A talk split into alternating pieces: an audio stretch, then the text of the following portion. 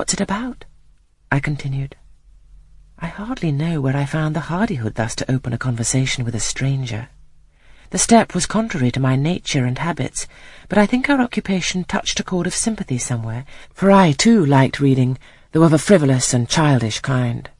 I could not digest or comprehend the serious or substantial. You may look at it, replied the girl, offering me the book. I did so. A brief examination convinced me that the contents were less taking than the title. Rasselas looked dull to my trifling taste. I saw nothing about fairies, nothing about genii. No bright variety seemed spread over the closely printed pages. I returned it to her. She received it quietly. Without saying anything, she was about to relapse into her former studious mood.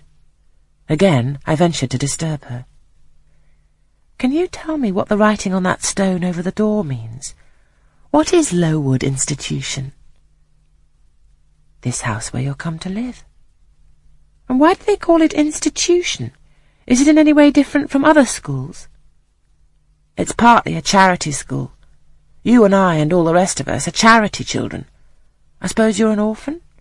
Are not either your father or your mother dead? Both died before I can remember.